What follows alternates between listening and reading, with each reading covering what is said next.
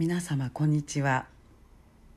今日も柴田久美子のポッドキャスト「優しく優しく優しく」をお届けいたします。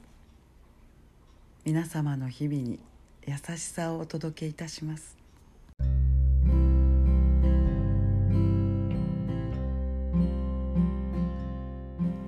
見取り師柴田久美子でございます。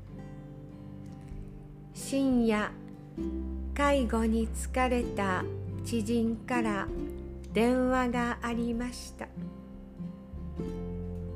電話の向こうの声は震え思わず喧嘩をして外にいますと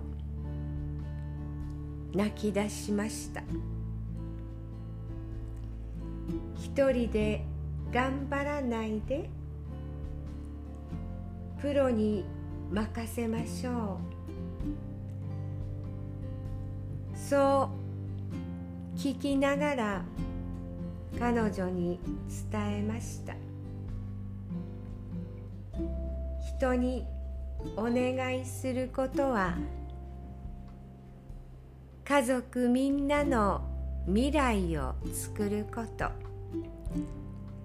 そのために介護保険が作られさまざまなプロがいます。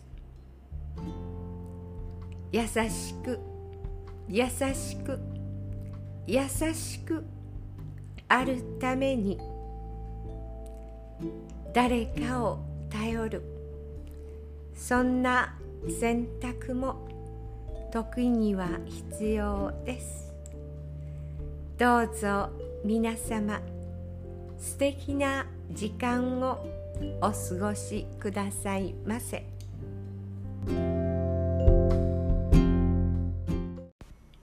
お聞きいただきありがとうございました。柴田久美子のポッドキャスト。次回もお楽しみに。